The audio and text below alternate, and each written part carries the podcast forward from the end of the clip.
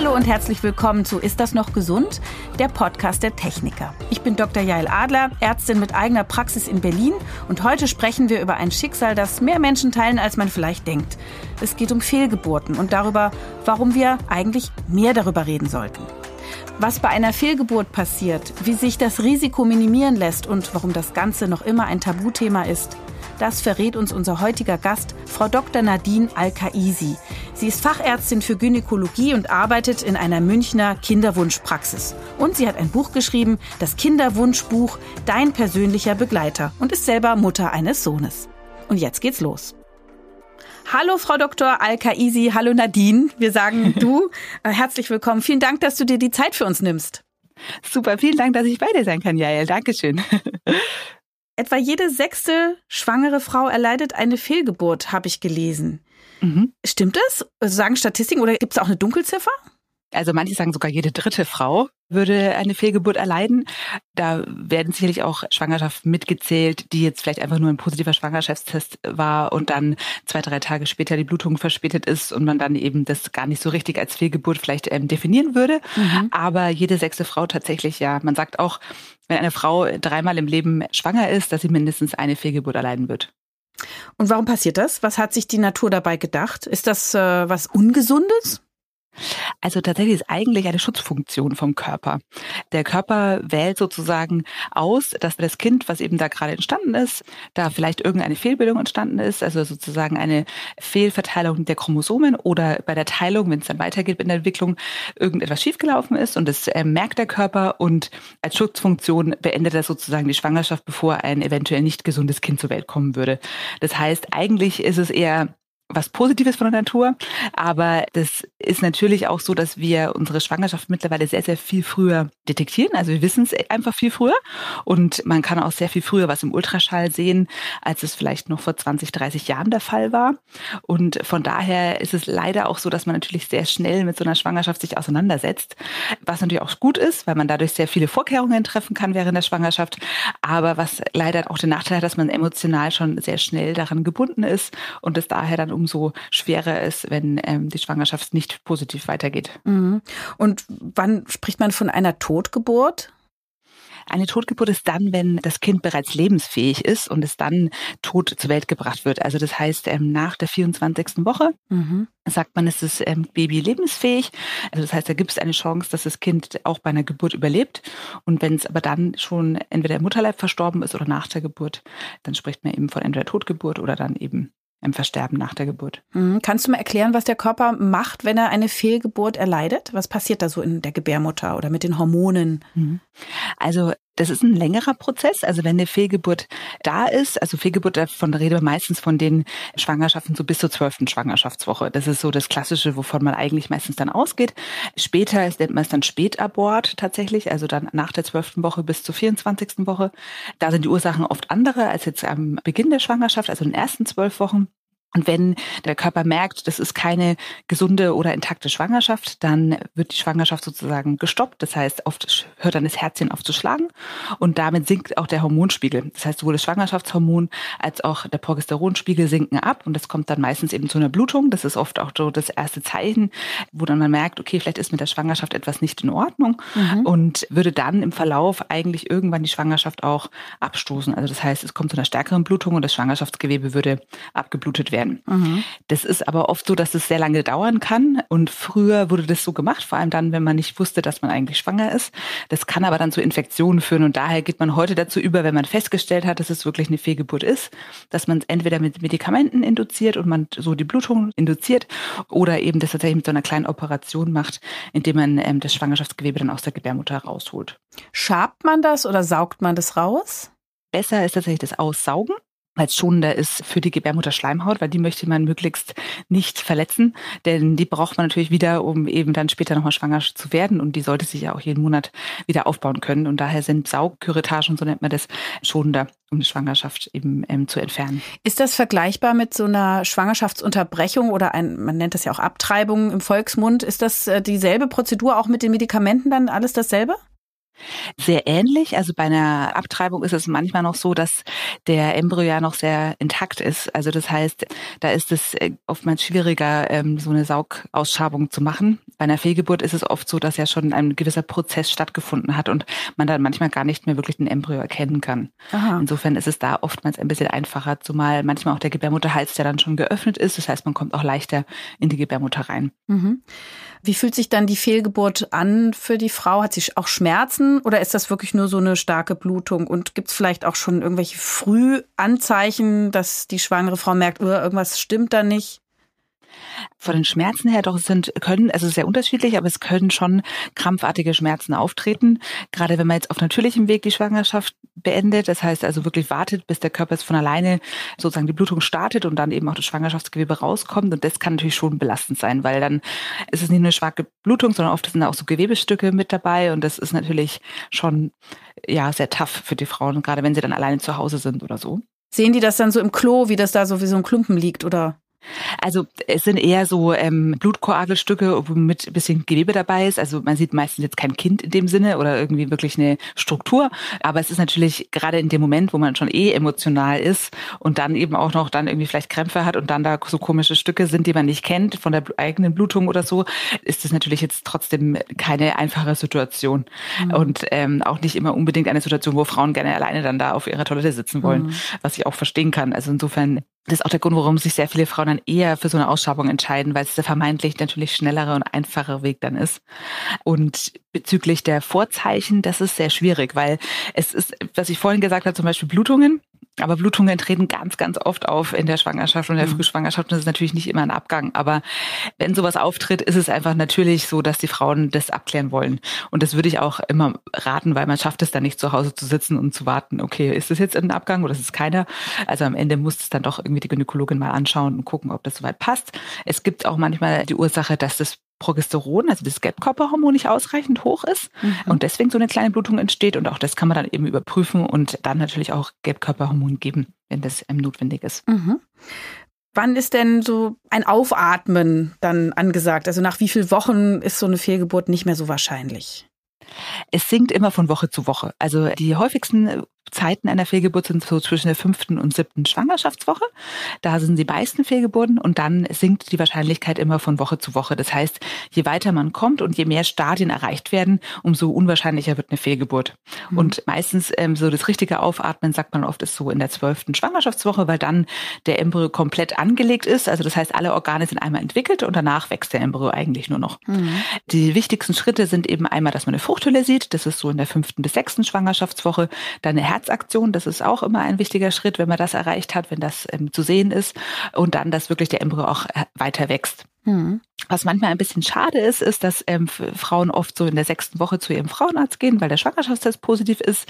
Dann wird geguckt, dann passt soweit alles und dann werden sie vier Wochen später wieder einbestellt. Mhm. Dann ist halt die zehnte Woche und wenn man dann feststellt, oh, okay, leider ist es eine Fehlgeburt, leider schlägt das Herz hier nicht, ist es meistens aber schon viel früher passiert. Meistens ist es dann tatsächlich in der siebten Woche oder ähm, spätestens achten Woche passiert. Und da ist halt das emotional einfach sehr schwierig, weil man war vier Wochen schon schwanger, mhm. hat sich mhm. vier Wochen damit auseinandergesetzt und dann bekommt man plötzlich diese Diagnose. Während einer Schwangerschaft haben Eltern viele Fragen. Das ist ganz normal. Das TK Hebammentelefon steht Ihnen fünf Tage die Woche Rede und Antwort. Unter der Rufnummer 040 4606 6191 begleiten Hebammen werdende Eltern telefonisch durch jede Entwicklungsphase ihres Babys, auch nach der Geburt. Ich frage mich, man hat ja Hormone, die dann auch ansteigen und die machen ja auch was mit der Psyche. Die Frauen merken oft mhm. ähm, körperlich, dass sie schwanger sind, ohne dass sie es wissen, einfach wegen dieser Hormonsituation. Und wenn dann das Kind verloren geht, dann fallen die Hormone ja wahrscheinlich wieder ab. Spüren die dann irgendwie, dass sich was verändert an ihrem so, also wie so eine Wesenssituation, die sich verändert? Ja, leider eben auch nicht immer unbedingt, weil die Hormone deutlich langsamer absinken, als es schon passiert ist. Also es ist oft ähm, auch so, dass man, wenn man jetzt nicht einen Ultraschall gemacht hat in der zehnten Woche, wahrscheinlich gar nicht das gewusst hätte und vielleicht auch nochmal später entdeckt hätte. Mhm. Weil das Schwangerschaftshormon, das dauert, bis es abgebaut ist. Und so lange hat man natürlich auch noch das Gefühl. Manche Frauen berichten, dass sie vielleicht irgendwie in weniger schlecht war oder so, aber das ist auch wieder was, was auch natürlicherweise etwas weniger wird, äh, meistens, wenn man in Richtung zwölfte Woche geht. Und da muss man auch sehr vorsichtig sein, weil Frauen hören, wenn sie schwanger sind, sowieso sehr viel in sich hinein mhm. und sind dann oft auch verängstigt, wenn man dann irgendwie sagt, ja, jetzt ist einem nicht mehr schlecht und das ist ein Anzeichen vielleicht, dass es eine drohende Fehlgeburt ist oder auch diese Blutungen, mhm. dass es vielleicht eine drohende Fehlgeburt ist. Eine Schwangerschaft ist so variabel von Frau zu Frau. Es gibt tatsächlich nicht so ganz klassische Vorzeichen, wo man sagen muss, oh, ähm, da müsst ihr aufpassen, dann sofort zum Frauenarzt, weil es könnte eine Fehlgeburt sein. Ich kenne Frauen, die hatten irgendwie drei Fehlgeburten hintereinander und irgendwann hat es dann auch geklappt, aber ja auch nicht immer. Was sind denn mhm. so die Gründe? Können wir das so mhm. mal ein bisschen aufführen?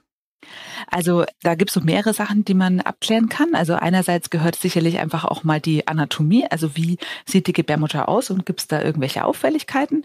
Auffälligkeiten sind zum Beispiel, dass man so eine herzförmige Gebärmutter hat. Also das heißt, dass so eine Trennwand im Prinzip in der Gebärmutter ist. Mhm. Und diese Trennwand ist an sich nichts Schlimmes, aber leider, wenn sich der Embryo in der Nähe von dieser Trennwand einnistet, ist es manchmal das Problem, dass dann die Durchblutung nicht so ideal ist an dieser Stelle und deswegen der Embryo nicht optimal versorgt wird und da das, das dann zu einem Abgang kommt. Mhm. Was anderes sind auch so Muskelknoten in der Gebärmutter, sogenannte Myome. Mhm. Die können eben auch manchmal in die Gebärmutterhöhle hineinragen. Nur dann sind sie tatsächlich auch ein Problem. Also Myome, die außerhalb der Gebärmutterhöhle sind und da auch nicht hineindrücken, machen auch nicht unbedingt einen Abgang. Also das ist nicht so das Problem. Das sind wirklich Myome, die in die Gebärmutterhöhle hineindrücken. Das sind, denke ich, so die zwei wichtigsten anatomischen Sachen, die man abklären kann. Oder auch mal so ähm, Schleimhautanhängsel, also sogenannte Polypen. Mhm. Ähm, auch das ist was, was mal ähm, ein Grund sein kann, warum das mit der Einnistung nicht so gut klappt. Dann gibt es natürlich auch hormonelle Dinge. Also das heißt, dass man einmal die Schilddrüse auf jeden Fall untersuchen sollte und auch Schilddrüsen-Autoantikörper. Denn die sollte eben gut eingestellt sein für eine Schwangerschaft. Und hohe Schilddrüsen-Autoantikörper können auch mal die Risiken für so eine Fehlgeburt erhöhen. Also schon am besten, wenn man schwanger werden will, im Vorfeld mal gucken, ist die Schilddrüse okay, ne? Mhm, genau, also ehrlich gesagt empfehlen wir sowieso. Das Beste wäre tatsächlich, wenn Frauen, bevor sie schwanger werden wollen, schon mal zu ihrem Gynäkologen gehen und das ansprechen, mhm. weil man da eben sehr viele Sachen schon mal abklären könnte und optimieren kann, bevor man eigentlich überhaupt schwanger wird. Und man nimmt ja auch Folsäure und Jod dann ein als genau. Schwanger oder Jodid. Genau, das ist auch eine Prävention gegen Fehlgeburten, weil ähm, die Folsäure, die schaffen wir nicht so gut mit der Nahrung aufzunehmen.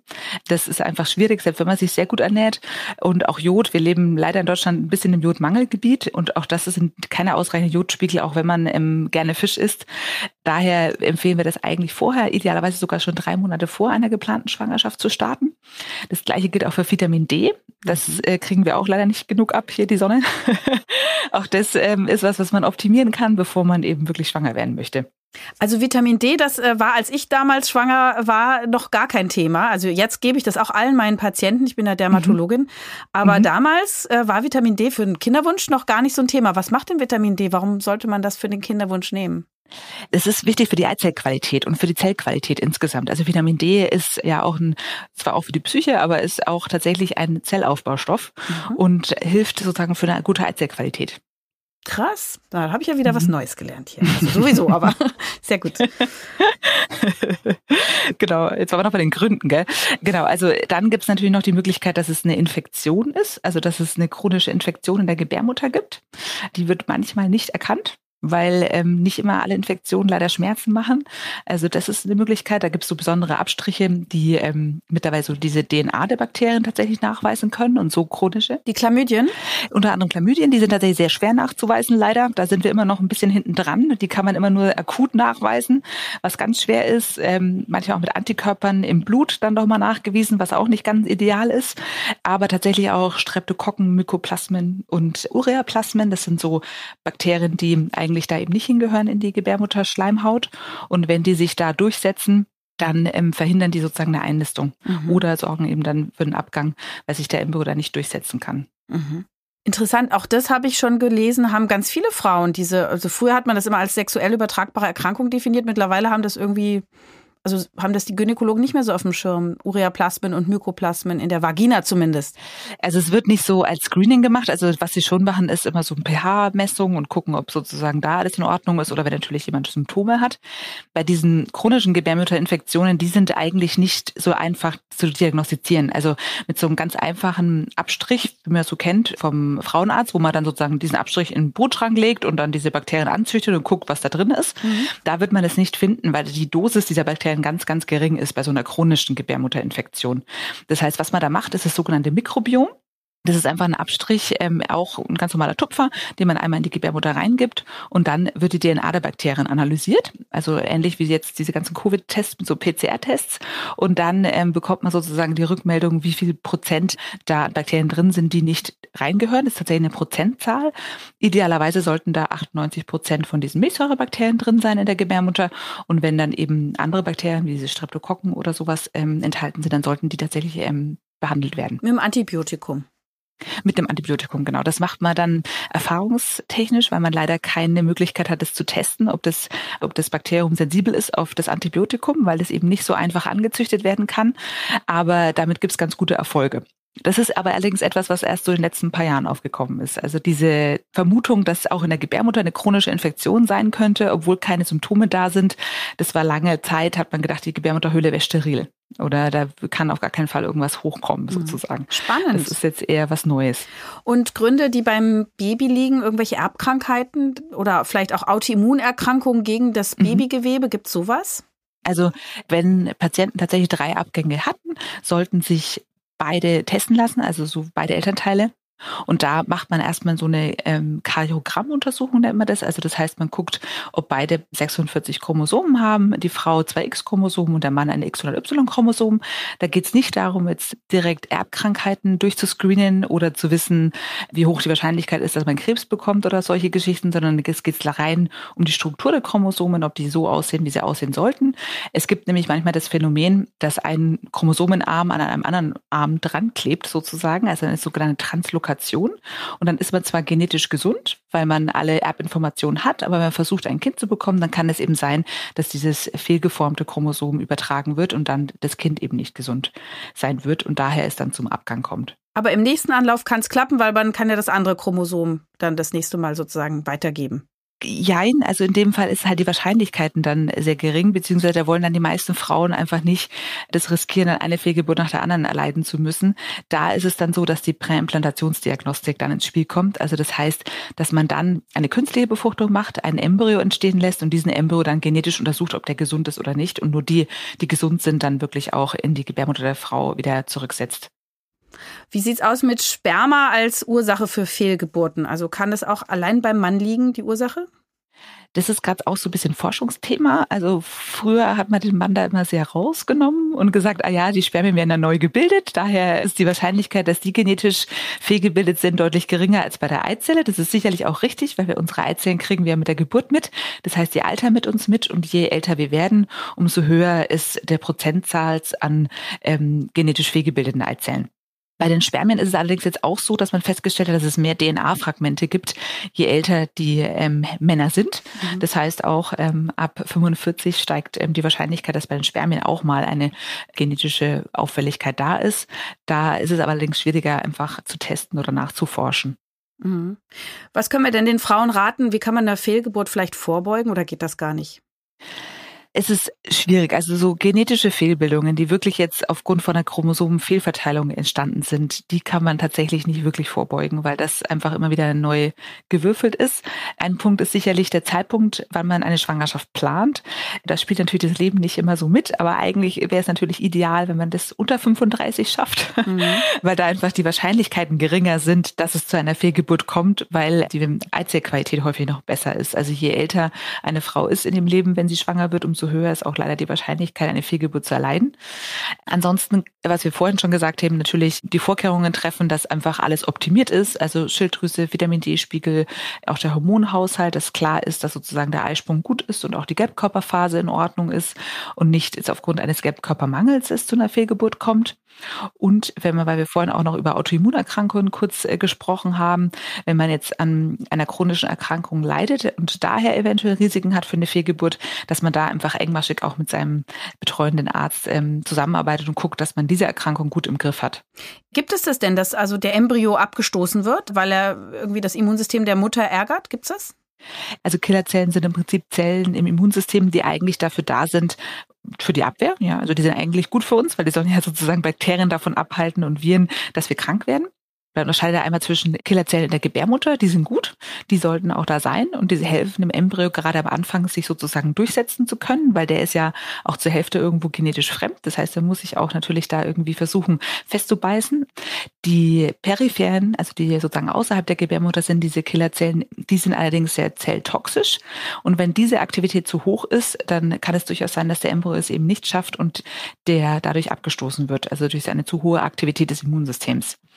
Da kann man nicht immer eine Ursache finden, warum diese Killerzellen jetzt so hoch sind, aber man kann es therapieren. Also es gibt die Möglichkeit, da tatsächlich Sojafette zu geben, also Sojafettinfusionen.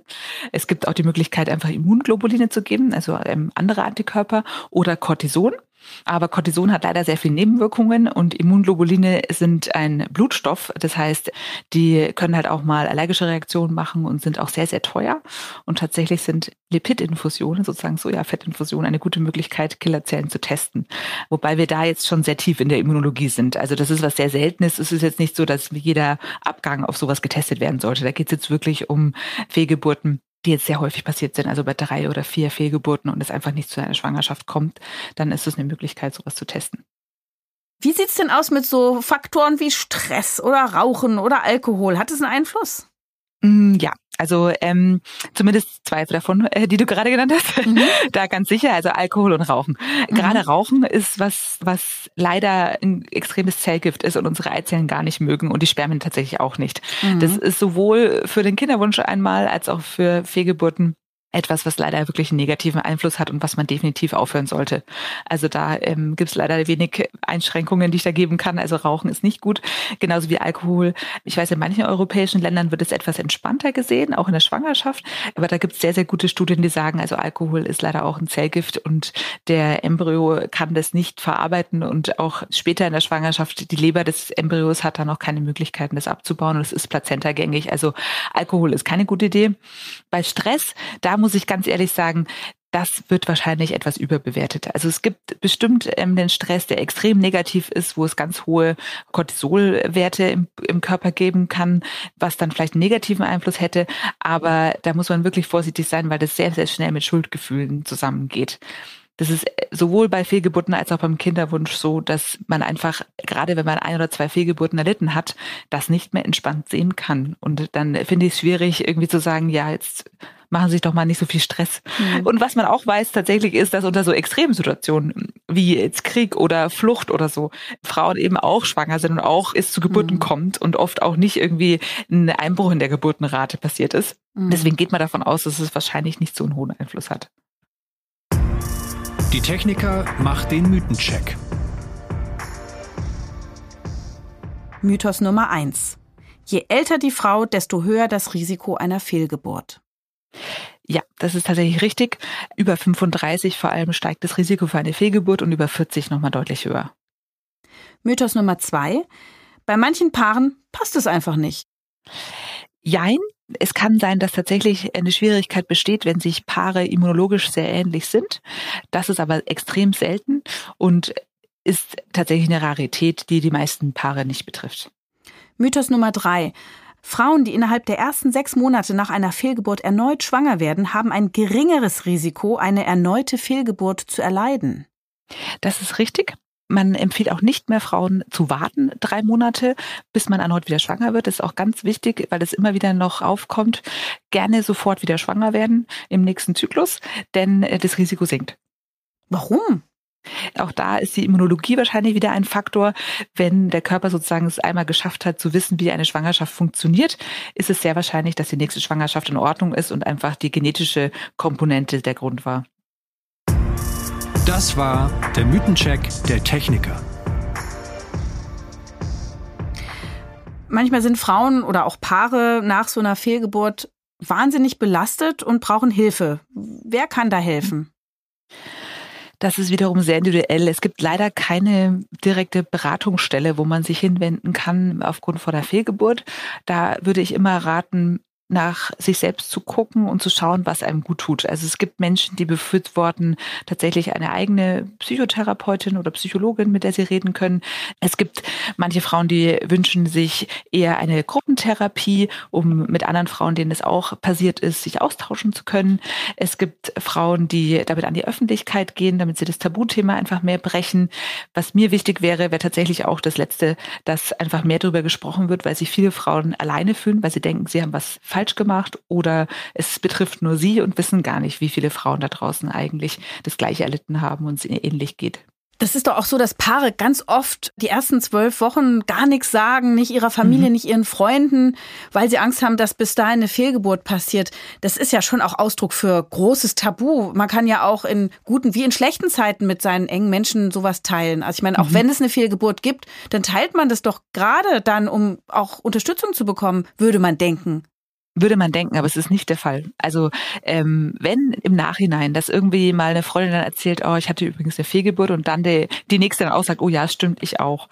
Also was ich schon immer rate, ist, wenn man es jemandem sagt vor der zwölften Woche, dass es dann auch okay sein muss, dass man demjenigen sagen kann, es ist eine Fehlgeburt. Also gerade wenn zum Beispiel so Arbeitgeber oder sowas, da wäre ich jetzt auch ein bisschen vorsichtig vielleicht. Aber Freunden, Familie, das ist immer noch leider so, dass es nicht geteilt wird. Übrigens Kinderwunsch auch nicht. Warum ist das denn so? Ich denke, es hat damit zu tun, dass es so eine Versagensgeschichte ist, dass man das Gefühl hat, ähm, man ist als Frau nicht wertig, man hat es nicht geschafft, ein Kind zu gebären und heranwachsen zu lassen. Und das ist doch eigentlich das, wofür ich sozusagen doch von der Natur geschaffen wurde. Bei Männern ist es, glaube ich, oft so, dieses Ego, dass man sagt, oh, meine Spermien waren nicht gut genug oder ich, äh, die schwimmen nicht so schnell, solche Geschichten.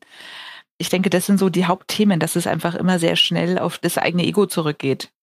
Wie sieht es aus? Kann eine Fehlgeburt für die Schwangere auch gefährlich werden? Du hast ja schon auch so von Infektionen gesprochen. Die könnten ja womöglich in den ganzen Körper gelangen. Gibt es sowas? Mhm. Also das ist auch der Grund, warum man eben nicht ewig wartet, bis man dann wirklich das Schwangerschaftsgewebe versucht, auch aus dem Körper zu bekommen, in welcher Form auch immer, da eben so ein Gewebe, was nicht mehr vital ist sozusagen, also nicht mehr lebend ist, ähm, irgendwann ein Herd sein kann für Bakterien, die da wachsen können und es dann eben wirklich zu Infektionen kommen kann, im schlimmsten Fall sogar zu ähm, einer Sepsis, also zu einer Blutvergiftung. Das ist aber heutzutage Gott sei Dank sehr selten geworden, dadurch, dass man einfach sehr schnell diese Fehlgeburten feststellt und dann auch meistens auch handelt. Das wollen die Frauen dann auch, weil man möchte ja dann irgendwie auch, dass die Schwangerschaft in irgendeiner Form beendet wird, weil man damit ja auch dann doch psychisch recht belastet ist. Kannst du mal aus deiner Praxis erzählen, wie ist denn das, wenn so ein Paar dann bei dir sitzt und du musst denen sagen, die Schwangerschaft ist leider, ja, wie sagt man, kaputt? Das kann man nicht sagen. Wie, wie, wie sagst du das? Also ich sage meistens, dass leider das Herzchen nicht mehr schlägt und die Schwangerschaft nicht intakt ist. Tatsächlich, intakt. so mhm. formuliere ich es meistens. Im Idealfall kenne ich das Paar schon ein bisschen. Das ist immer das Beste. Oftmals ist das allerdings auch nicht der Fall. Äh, manchmal kommen die auch das erste Mal zu mir oder bevor ich in der Kinderwunschbehandlung war, wenn man dann im Krankenhaus oder so in der Notaufnahme, wenn man da dann ähm, das mitteilen muss, ist es leider nicht so schön. Wenn man das Paar gut kennt, finde ich, kann man die auch gut abholen, wenn man einfach weiß, wie die so ticken sozusagen. Also das heißt, mit welchen Möglichkeiten man sie vielleicht abholen kann. Aber ehrlich gesagt, so eine richtig gute Übermittlung gibt's da nicht. Es ist einfach, und das finde ich wichtig, dass man auch sagen darf, dass man darf einfach trauern. Das ist wie wenn man wirklich ein jemanden verliert.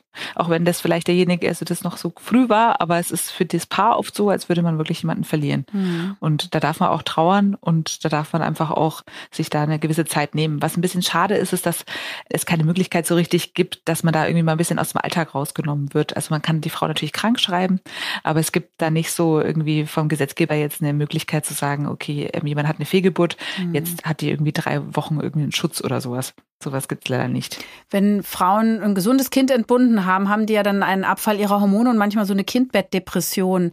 Mhm. Passiert das auch nach einer Fehlgeburt, dass man dann plötzlich ganz traurig ist? Also auch hormonell bedingt, nicht nur weil das Kind verloren ist? Das ist tatsächlich eher selten, da die Hormonwerte noch ein bisschen anders sind am Anfang der Schwangerschaft als am Ende. Mhm. Und das hängt dann oft auch mal mit dieser Stillzeit dann ein bisschen zusammen und welche Hormone da wiederum gebildet werden. Aha da, also eine wirklich so eine Art Wochenbettdepression, das ist nicht unbedingt sehr häufig bei Fehlgeburten, aber da kann man natürlich oft auch nicht so unterscheiden, was ist jetzt wirklich ein Hormon oder was ist einfach die Trauer. Mhm. Aber ähm, es gibt Frauen, die knabbern natürlich da sehr, sehr lange daran. Gerade dann, wenn es auch vielleicht nicht wieder so schnell klappt. Mhm. Oft ähm, ist es dann halt so, dass dann die Frauen das sehr schnell einfach wieder probieren möchten, um das Ganze auch vielleicht zu verarbeiten. Also das Thema Trauer ist natürlich ein großes Thema und das macht wahrscheinlich jeder anders, wie er mit Trauer umgeht. Aber wie kannst du da so als Ärztin vielleicht Hilfestellung geben und gibt es da irgendwelche Abschiedsrituale? Also was ist so bewährt?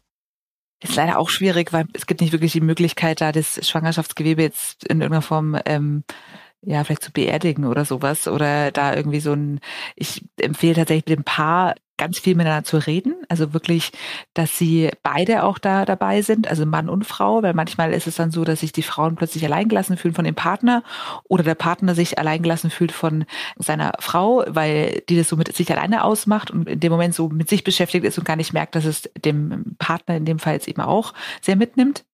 Also viel miteinander reden, gerne auch einfach wirklich ähm, die Trauer zulassen und wenn man selber nicht mehr damit klarkommt, sich auch wirklich Hilfe holen da keinen falschen Stolz haben. Mhm. Und du hast es vorhin schon so ein bisschen angedeutet, dass es auch ums Ego geht. Wie ist es denn mit Schuldgefühlen oder vielleicht sogar mit Hassgefühlen seinem eigenen Körper gegenüber? Kommt es vor und was macht man dann, wenn sich die Eltern Vorwürfe machen?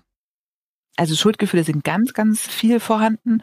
Und da muss ich sagen, ist das, was am meisten hilft, tatsächlich mit den Paaren, also vor allem mit der Frau in dem Fall jetzt zu reden und auch immer wieder zu ermutigen, das zu fragen, was sie sozusagen gerade äh, für Gedanken hat. Also beispielsweise erzählt sie dann irgendwie, ja, jetzt habe ich doch einen Fisch gegessen, den hätte ich vielleicht nicht essen dürfen. Oder mhm. ich habe mich zu viel bewegt, ich habe zu viel Sport gemacht oder war zu gestresst und habe nicht langsamer gemacht, obwohl ich jetzt schwanger war. Dass man solche Dinge wirklich anspricht und auch ihr die Sorge und das Schuldgefühl dann nimmt, denn das ist nicht der Fall. Also man induziert keine Fehlgeburt, weil man jetzt irgendwie zu viel sich bewegt hat oder so. Das finde ich aber eine ganz interessante, also ich erinnere mich an meine eigenen Schwangerschaften. Ich wollte dann joggen gehen und dann hat das auch so ein bisschen gezogen und dann hatte ich plötzlich Angst, ob das irgendwie gefährlich ist. Das ist ja auch wichtig zu wissen. Also das heißt, Sport kann man ganz normal machen oder muss man doch ein bisschen vorsichtig sein? Also wenn man keine Risikoschwangerschaft hat und es jetzt keinen anderen Grund gibt, warum man keinen Sport machen sollte, kann man durchaus Sport machen in der Schwangerschaft. Wird sogar empfohlen, dass man das tut. Was ähm, da zu beachten ist, dass man zum Beispiel der Puls nicht über 140 sein sollte und man jetzt nicht jetzt hier gerade bei uns in Bayern in die Berge, dass man nicht zu hoch geht, also nicht über 2000 Höhenmeter, wenn man jetzt in der Wanderung macht und solche Geschichten. Mhm. Und dass man irgendwann am Ende der Schwangerschaft die Bauchmuskeln nicht mehr trainiert, zumindest nicht mehr die geraden, sondern noch die seitlichen. Aber Sport in der Schwangerschaft ist durchaus empfehlenswert. Beim Stress ist es halt so, das ist auch da wieder was, das kann man ja oft auch nicht verhindern. Ne? Also das Leben geht ja irgendwie auch weiter. Und äh, wenn du jetzt sagst, du hast mehrere Kinder, gehe ich mal davon aus, dass in der zweiten Schwangerschaft spätestens das Hinlegen nach der Arbeit nicht mehr so einfach war. Genau. ja. Da ist man auch nicht mehr so verspannt und macht sich nicht mehr um alles Sorgen, weil man gar keine Zeit dafür hat. Da hast du recht. Ja, ja oder eben dann so, genau. Mhm. genau. Du hast es schon vorhin angedeutet, es ist nicht so einfach, eine Anlaufstelle zu finden, aber was rätst du jetzt Betroffenen? Wo können die sich jetzt nach diesem Podcast vielleicht doch hinwenden? Was können sie tun? Wo finden sie doch ein bisschen Schutz oder Gleichgesinnte? Also es gibt durchaus Selbsthilfegruppen, da kann man auch mal googeln, was so vor Ort angeboten wird.